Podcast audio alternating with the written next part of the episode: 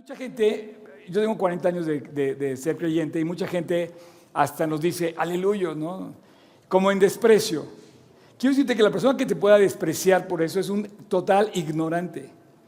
Porque la palabra aleluya es la manera más sencilla humanamente de expresar algo demasiado grande que el hombre no es capaz, no es capaz de expresar.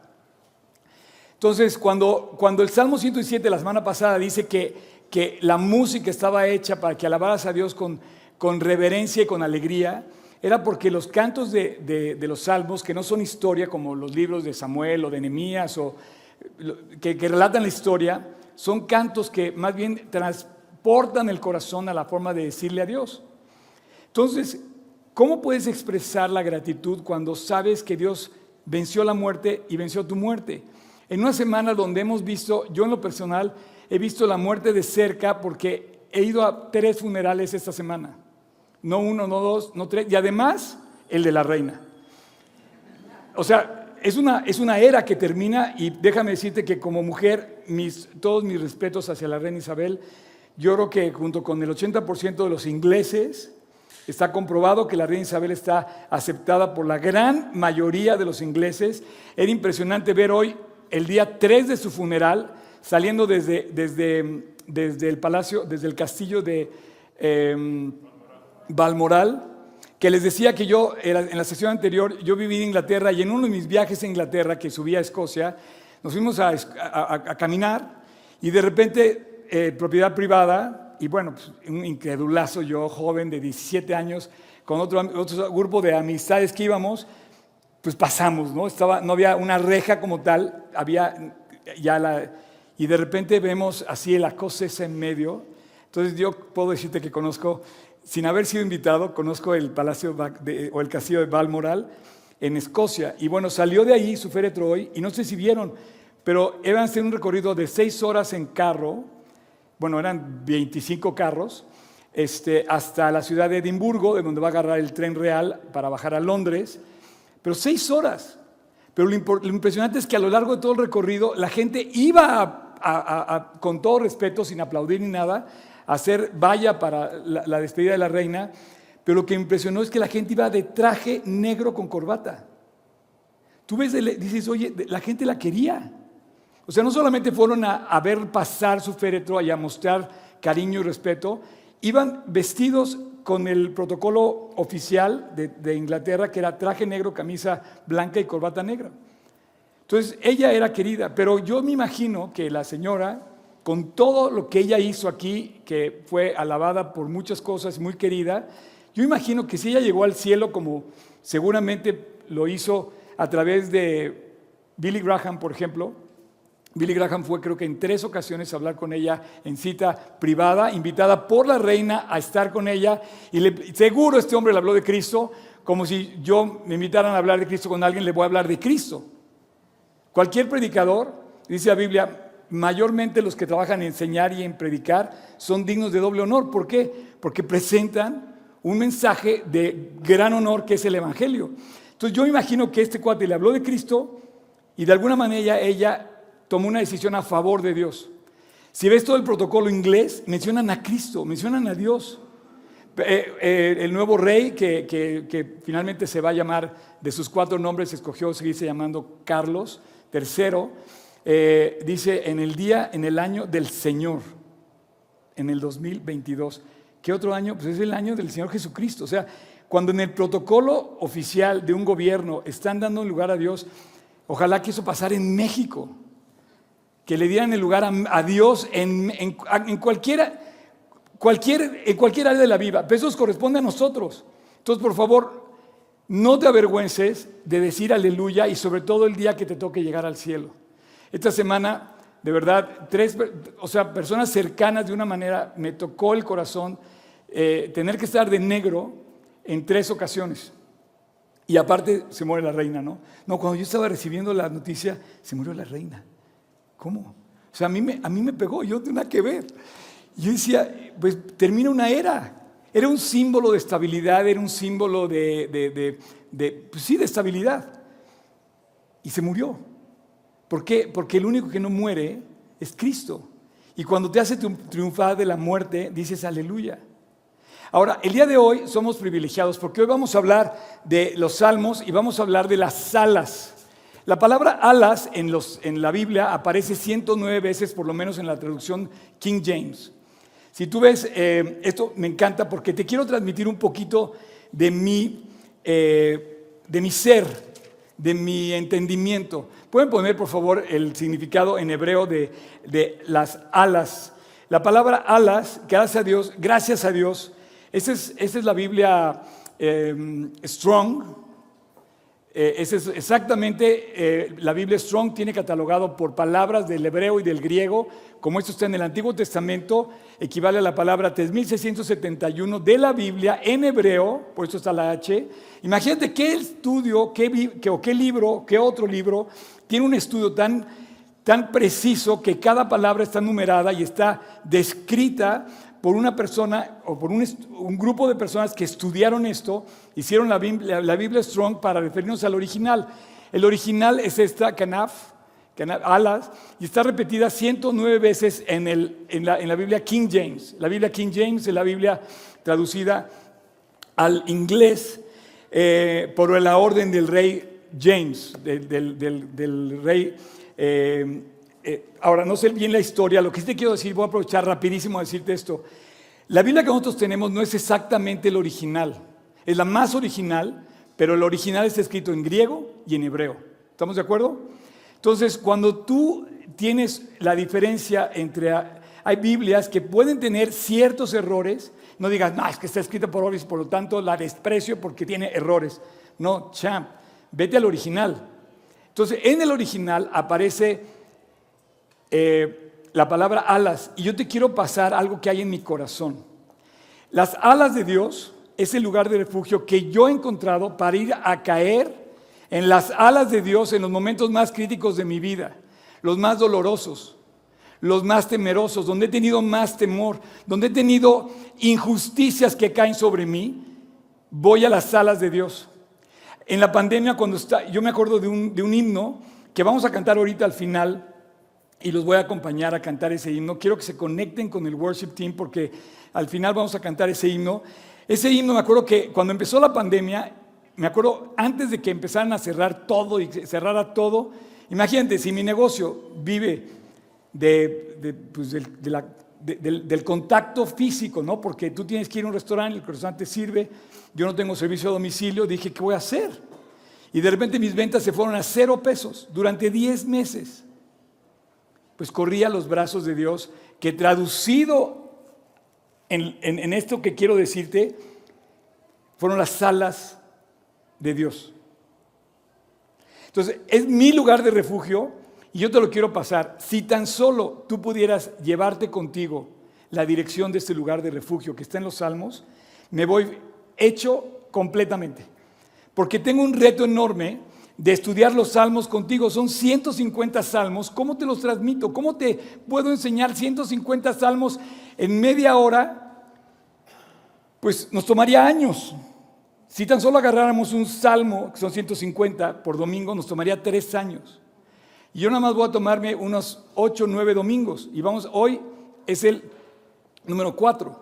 Es el episodio 4 de hacer salmos. En el primero vimos cómo estudiar los salmos quién lo escribe, para quién lo escribe, qué contiene y en qué circunstancias se escribe. En el, segundo episodio vimos el puente, cómo puedes hacer vivo ¿Cómo puedes aplicar un salmo a tu vida? Y vimos que hay dos referencias en los salmos. Siempre vas a verte identificado con los salmos. Si en algún momento en la palabra de Dios te vas a encontrar con un pasaje que se parece a tus circunstancias, es en los salmos. Y es el episodio 2 que se llama Puente. Eh, en, el, tercer episodio que fue la semana pasada hablamos del Salmo 117, que era el más corto, para expresar que con alegría y reverencia, la alabanza y la adoración está expresada en los salmos para que tú conozcas a Dios y, y puedas llevar tu adoración, tu oración, a través de poemas y cantos que están expresados en los salmos.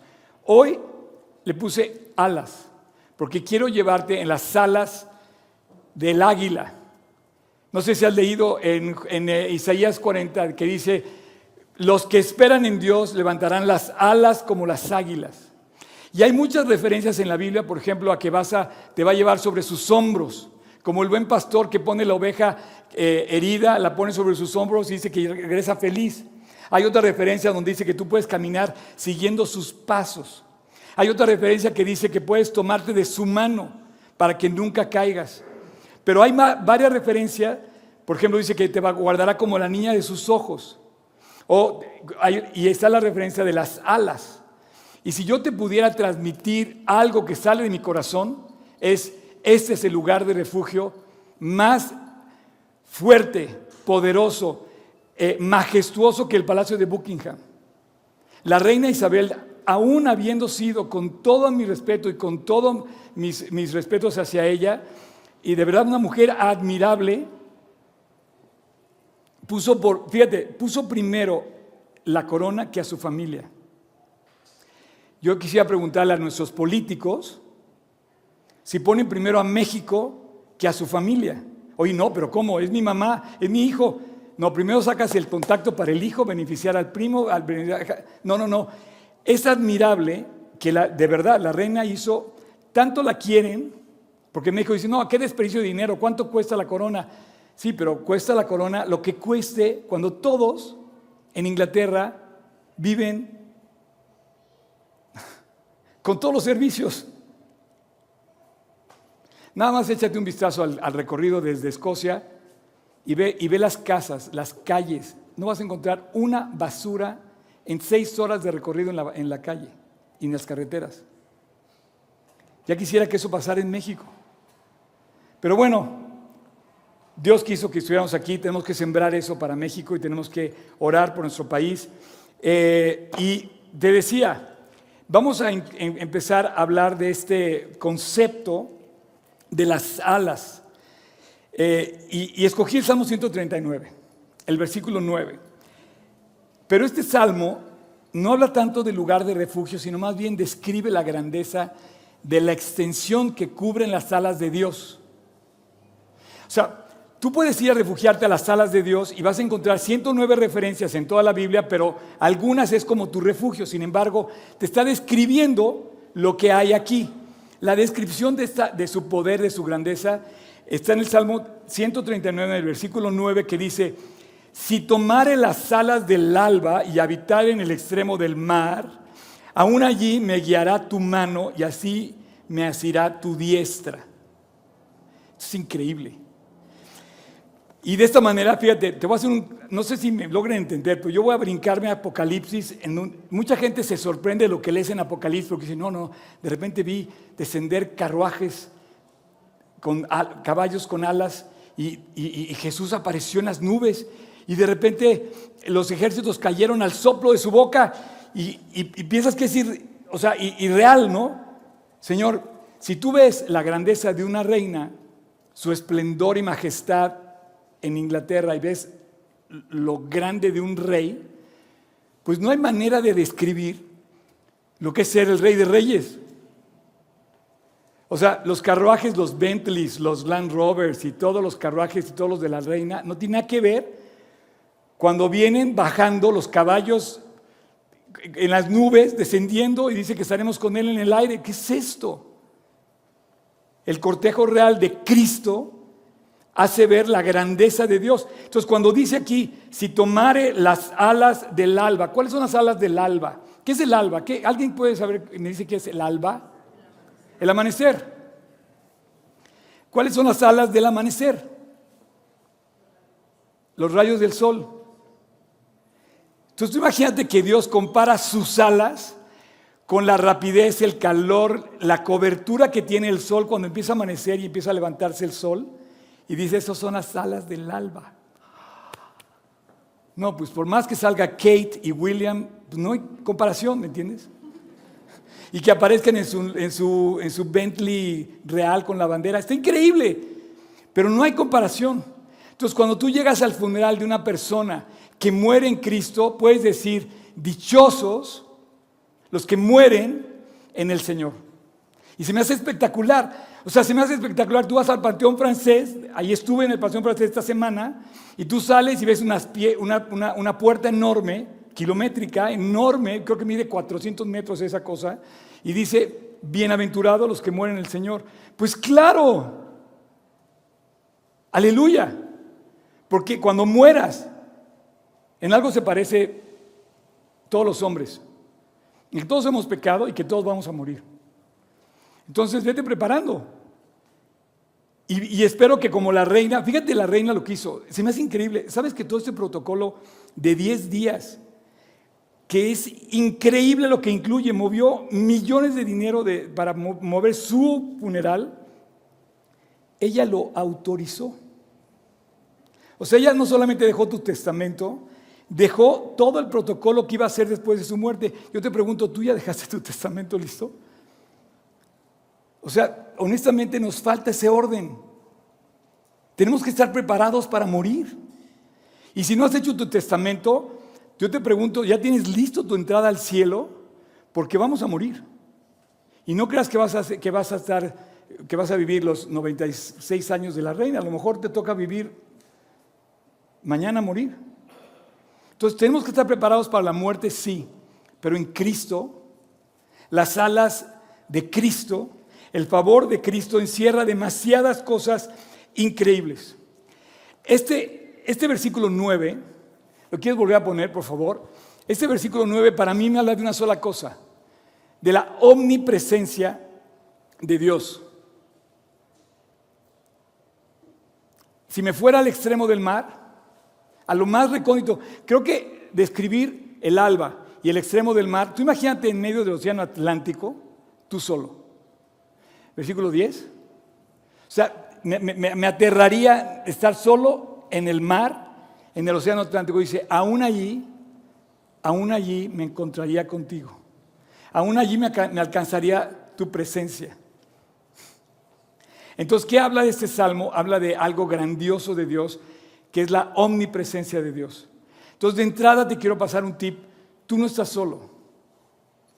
Y quien esté creyente o incrédulo en lo que quieras creer, Dios tiene extendida las alas del alba sobre ti para que descubras el favor de Dios. Creas o no creas en Él, todos los días vuelve a extender sus alas para cubrirnos de favor inmerecido. Y justamente esto habla de la, de la omnipresencia de Dios. Ahora vámonos al Salmo 17, versículo 8. Salmo 17, versículo 8 dice, guárdame como a la niña de tus ojos y escóndeme bajo la sombra de tus alas. Este es, esto es lo que yo te quiero compartir de mi corazón. Eh, cuando empezó la pandemia me, me dio mucho miedo. La verdad, sentí mucho temor. Y a lo mejor esto tú no lo has expresado, pero cuando tú te enteraste de la pandemia o cuando empezó a tronar tu negocio o cuando empezó a faltarte la chamba o cuando tuviste alguna situación de diagnóstico, de tuviste temor, de repente eh, te da miedo y, y yo escuché este himno que dice, guárdame, escóndeme bajo las bajo tus alas. Y dije, ese va a ser mi refugio para toda la pandemia. Tomé una decisión ese día. Me acuerdo que ha de haber sido por ahí del 13 o 14 de marzo de 2020, que fue por cuando oficialmente cerraron aquí, fue el 15 de marzo. Y dije, tú vas a ser mi lugar de refugio. Te lo quiero compartir. Si tú, tienes, si tú encuentras el lugar de refugio, como lo dice el Salmo 17.8, Señor, la súplica empezó. Primero que nada, mantén por favor el versículo. La primera palabra del versículo dice, guárdame, que es una súplica. Y te quiero decir una cosa, David era un hombre de música, era un hombre que organizó la música, la alabanza y la adoración en el templo, pero David era un hombre de oración. David dice la Biblia que era un hombre que tenía el corazón conforme al corazón de Dios. Pues claro, no existe un hombre conforme al corazón de Dios que no ore. Un hombre que no ora no tiene el corazón de Dios. Vimos a Cristo orar y vimos a, todos los personajes de la Biblia, a los profetas y a los, y a los eh, apóstoles, los vimos orar. Y vimos cómo Dios a los reyes, cómo los sacó adelante a través de la oración. Tú quieres tener un corazón como el de Dios, tienes que orar. Y David no solamente fue un hombre que oró, fue un maestro de la súplica. Todos sus problemas, si bien luchó y enfrentó como un hombre y varón de guerra, todos sus problemas los enfrentó orando. Y aquí tú lo ves diciendo, Señor, guárdame como a la niña de tus ojos, escóndeme bajo la sombra de tus alas. Y tenía la certeza total, David tenía la certeza total que como un ave cubre a sus polluelos, o sea, simbólicamente, tú puedes tener una, una queja, un dolor, una aflicción. Entonces apelas al cielo, pides ayuda y dices, así como lo has hecho con, como los polluelos juntan, perdón, como la gallina junta sus polluelos, o como el águila protege a sus polluelos, tienes la certeza total de que Dios va a estar pendiente de ti. Por favor, llévate nada más eso de este estudio. Quiero que tengas la certeza total que Dios va a caminar contigo siempre. Escóndeme, David le decía, escóndeme bajo la sombra de tus alas. Las sombras de sus alas ni siquiera se han cerrado, porque extiende las alas, Dios, y hace sombra. Entonces, bajo la sombra de sus alas, tú puedes estar seguro porque estás cerca del Creador. Si estás bajo su sombra, quiere decir que la materia está cerca. Entonces, estás cerca de la sombra, digo, cerca de la materia y entonces bajo su sombra. Qué increíble.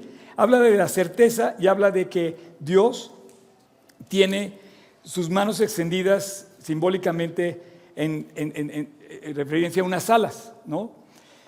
Eh,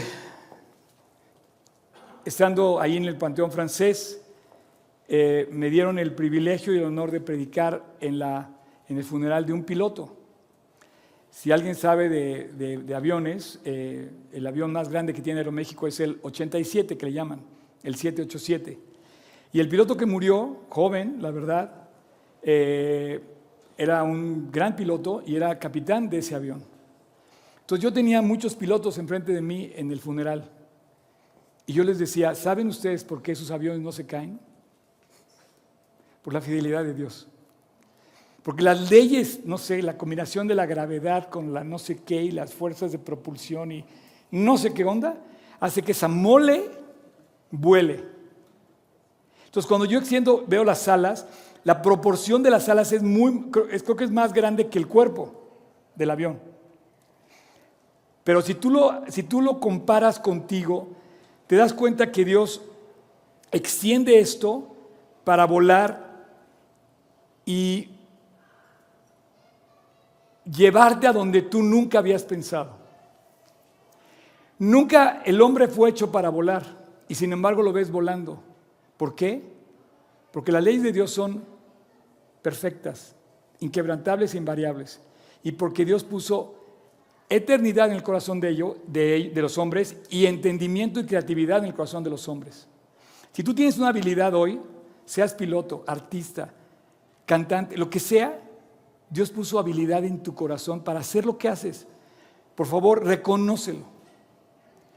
Ahora, simbólicamente, estamos hablando de las alas, pero hay muchos símbolos en la Biblia. Decía yo que era un puente, decía yo que eran las flores, pues ahora son las alas. Y ese lugar de mi refugio te lo quiero pasar, es la dirección que te quiero pasar. En el Salmo 57, 1, dice, vamos a leer el 57, 58 y 59, tenlo ahí. Y, y de hecho, eh, un poco antes de leer esa, esa parte, me gustaría leer, eh, ahorita regresamos a esta parte, me gustaría leer el 61. Eh,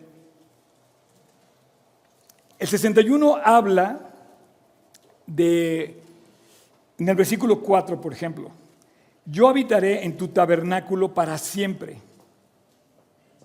¿Y qué dice después?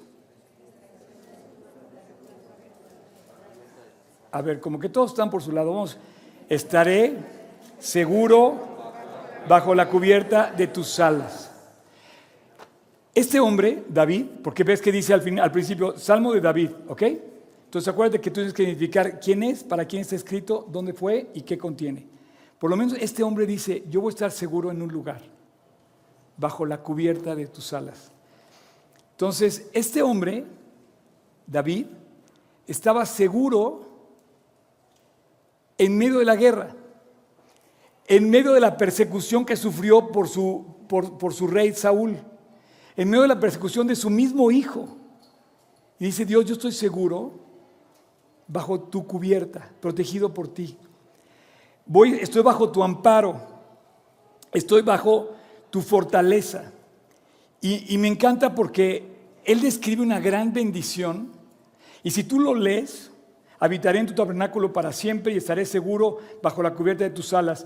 O tú podrías leer, a, eh, entender que este hombre está, está hablando, como yo ahorita, estoy seguro bajo el tabernáculo de Dios para siempre. No, pero este cuate estaba escondido, huyendo, perseguido la muerte, culpado de una injusticia, y aún así se levanta en seguridad. Pero aparte esto es un canto. El título dice, al músico principal. O sea, Dios dijo, tú vas a cantar en medio de la aflicción. Por eso le decía yo a Pato, cantemos esta de aleluya. Dice, yo cantaré en la tempestad, fuerte y más fuerte mi alabanza rugirá. Y de las semillas mi alabanza vendrá. ¿Por qué? Porque el rey ha vencido, el rey vivo está. Es lo que acabamos de cantar. Entonces, si tú lees a David, dice, canta y escribe una canción. En medio de la persecución, en medio de la aflicción, en medio del ah, perseguido, dice, voy a cantarle a Dios porque Él es mi tabernáculo, estoy seguro con Él y si estoy habitando en sus alas, estaré seguro y amparado para siempre. Ahora sí, versículo 57, capítulo 57, 58, 59. ¿Sí me entendieron? Quiero decirles que los títulos no son exactamente el original, pero sí el subtítulo.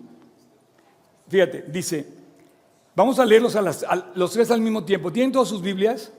Ok, 57 dice, al músico principal. 58, al músico principal. 59, al músico principal. O sea, eran canciones. En medio de la bronca, el cuate cantaba.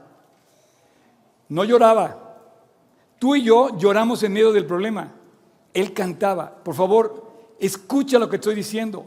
Él sabía que su Dios era más, más grande que el que vive en el palacio de Buckingham. Después dice, sobre no destruyas. En el 58, sobre no destruyas.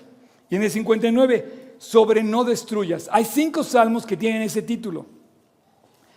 Quiere decir, ¿qué quiere decir sobre no destruyas? No sé si alguien se había dado cuenta que decía eso. ¿Qué es no destruyas?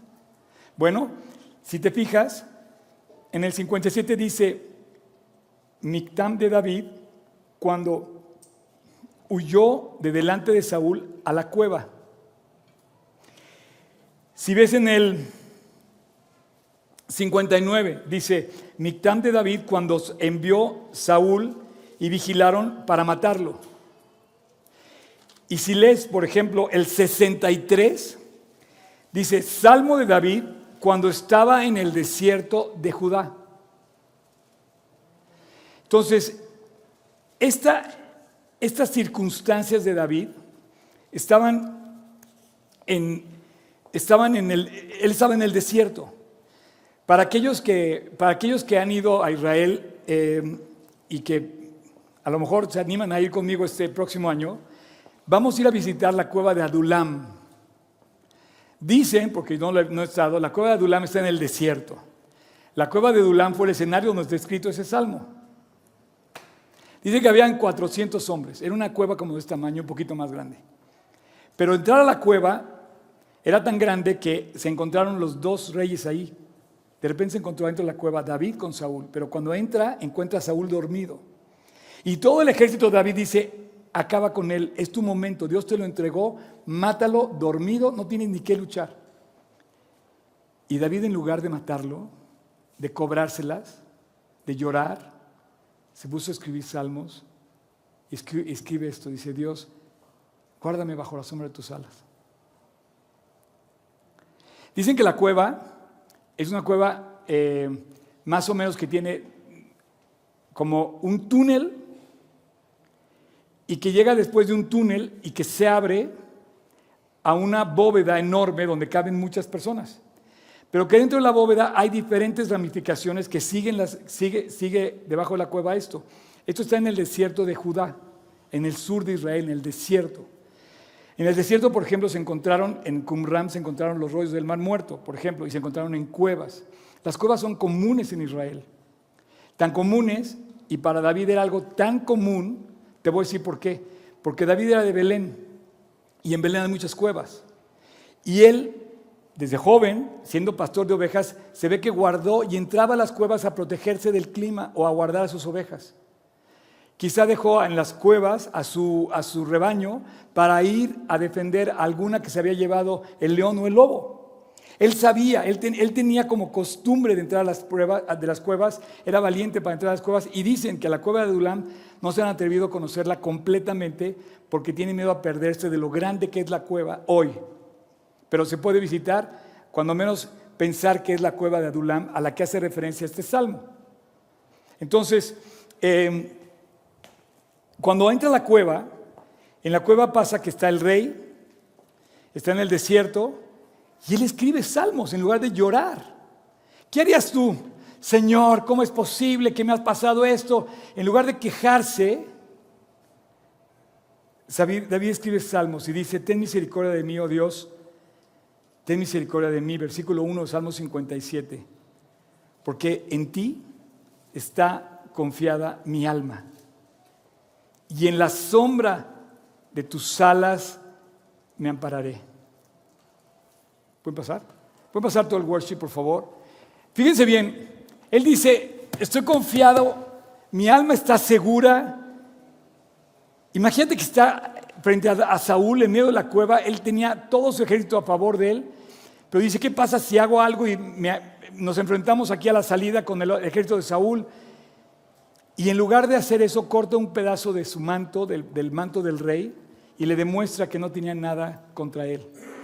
Y en lugar de matarlo, escribe un salmo que dice, Señor, ten misericordia de mí. Y lo repite dos veces. El salmo dice, ten misericordia de mí, ten misericordia de mí. No creas que se, que se, que se, que se equivocó el, no creas que se equivocó el salmista estaba hablando con tanta seguridad que dice Dios, necesito tu ayuda, necesito tu, liberación de este problema. ¿Cuándo se va a acabar que este hombre me quiera perseguir injustamente? ¿Cuándo voy a terminar con esto? Entonces, cuando dice no destruyas, es precisamente el salmo que dice no más sangre. No vamos a destruir. Estos tres salmos, junto con los otros dos que faltan, dicen, no destruyas porque Él dijo, la orden es, vamos a cantarle a Dios y ya no vamos a derramar más sangre. Y menos la del rey. No voy a tentar, ni nadie de aquí va a tentar contra el rey. Entonces, cuando Él dice, Mictam de David sobre no destruya, está diciéndote, no más muerte, no más sangre, no voy a tentar contra el rey, no lo voy a poner en mis manos, lo voy a dejar en las manos de Dios. Y entonces escribe y dice, Señor, ten misericordia de mí, estando en la cueva en el desierto.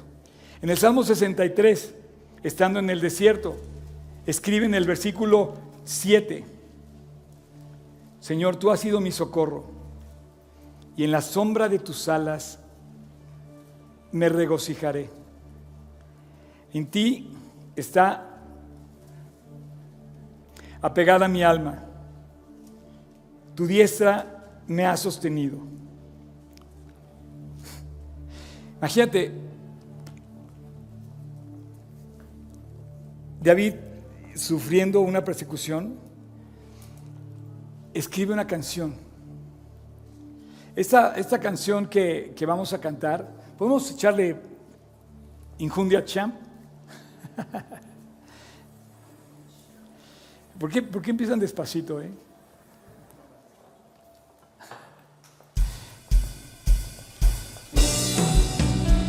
Esta canción, dame, dame, así, pero dame. Esta canción la escuché una vez. La primera vez que yo la escuché, estaba en un desierto yo, en mi vida personal. Tenía una aflicción. ¿Sabes cuál era? No se la digan a nadie. por favor.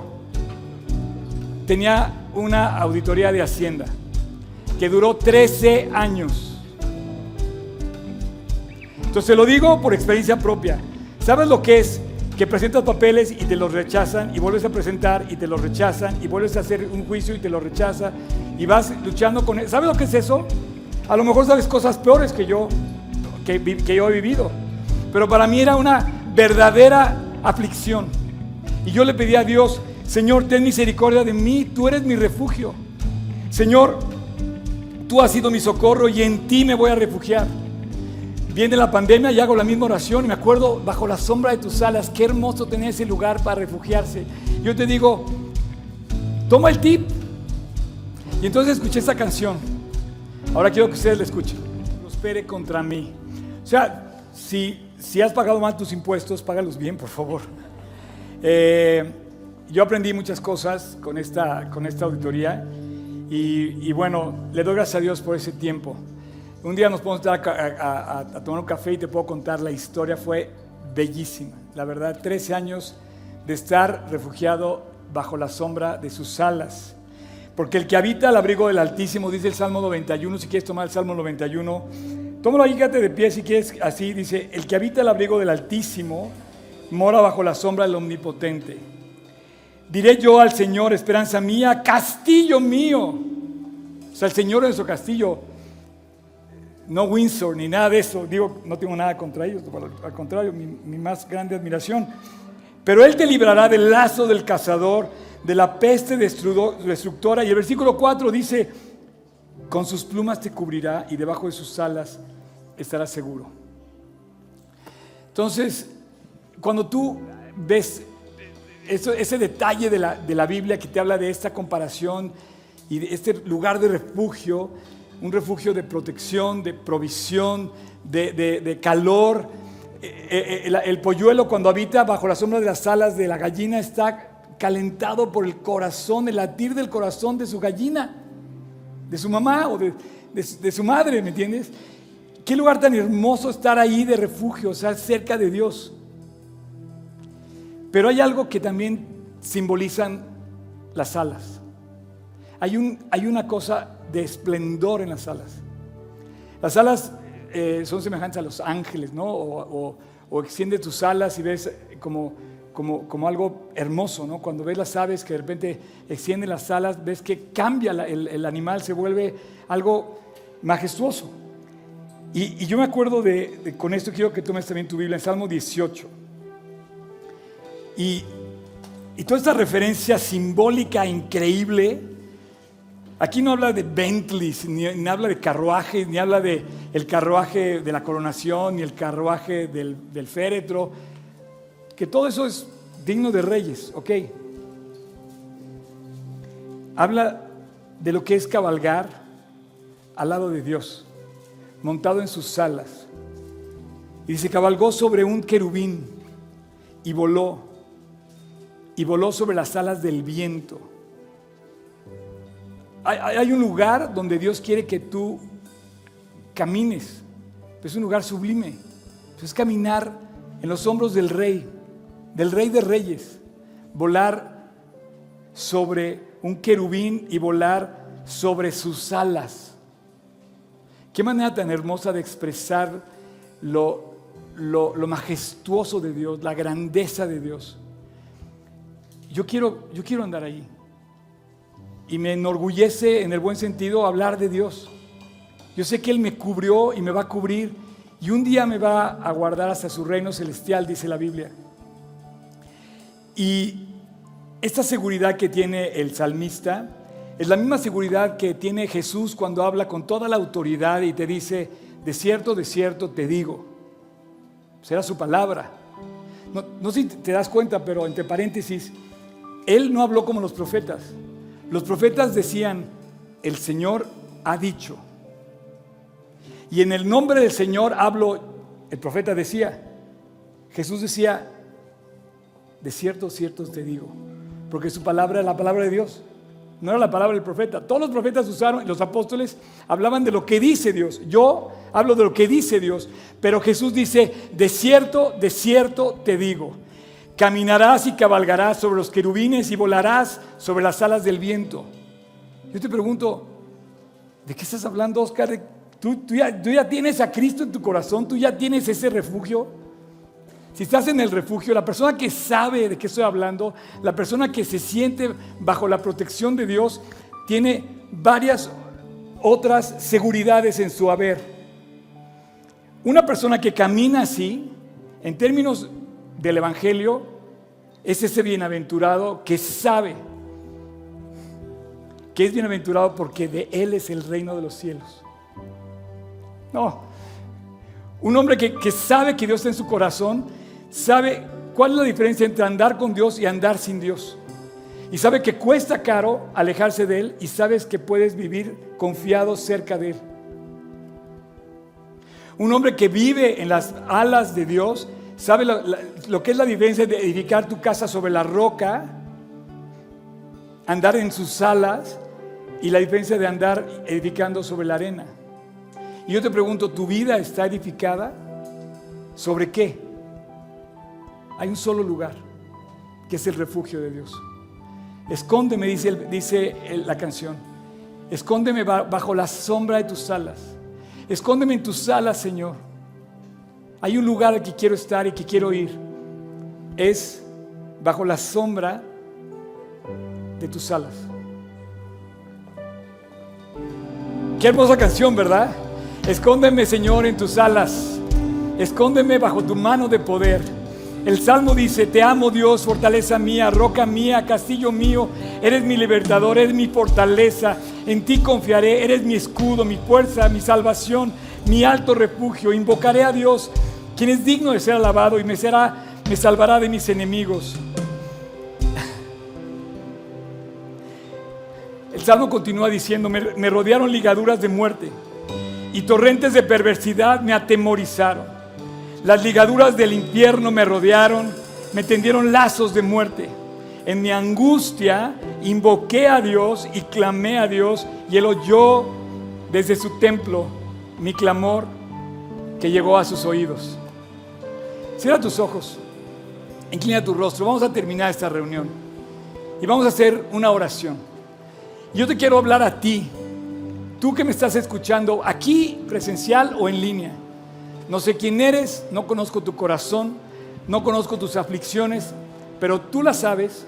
A lo mejor no te dejan dormir, a lo mejor no puedes respirar, no puedes conciliar el sueño por lo que has hecho. A lo mejor estás endeudado, enfermo, afligido, quebrantado. A lo mejor está quebrantada una relación.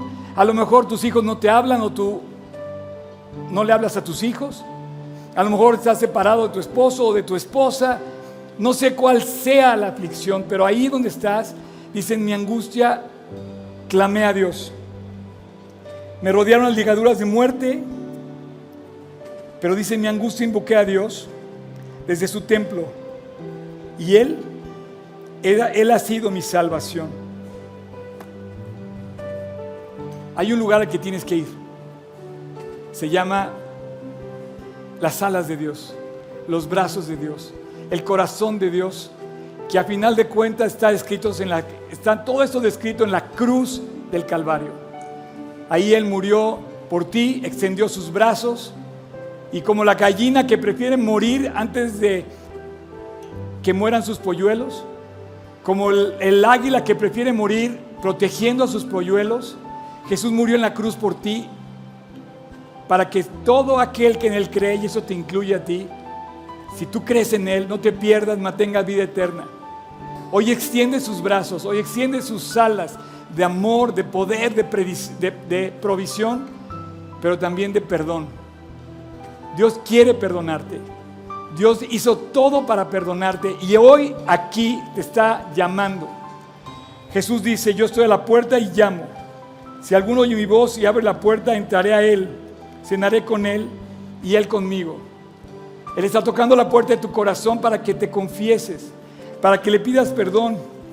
El pasaje completo dice así, dice, yo reprendo y castigo a todos los que amo, sé pues celoso y arrepiéntete, porque aquí estoy a la puerta y llamo, y si alguno oye mi voz y abre la puerta, entraré a él. Tú necesitas tener a Dios para salvarte, para tener un refugio, para tener ayuda, para tener sabiduría, pero sobre todo para ser amado. Y quiero decirte que los salmos hablan de ese amor. David cantó ese amor en medio de la aflicción y tú ahorita, en este momento, puedes acudir a Dios. No es una plática de motivación. No, no, no. Es la salvación del Salvador que ofreció por ti en la cruz del Calvario. Jesús de Nazaret, Jesús el Mesías, murió en la cruz por ti, para que todo aquel que en Él cree no se pierda, mas tenga vida eterna. Dios extendió sus brazos, sus alas, para que vayas a Él. Y si tú quieres, así como estás, con tus ojos cerrados, tu rostro inclinado, en lo profundo y secreto de tu corazón, ora a tu Padre que ve lo secreto. Yo te voy a guiar con una oración, no tienes que decir nada en voz alta, en silencio en tu corazón. Él sabe, Él conoce tu corazón, tu situación. Y también sabe si tú quieres volver a Él. Y Él quiere perdonarte, amarte redimirte. Si tú quieres, así en silencio,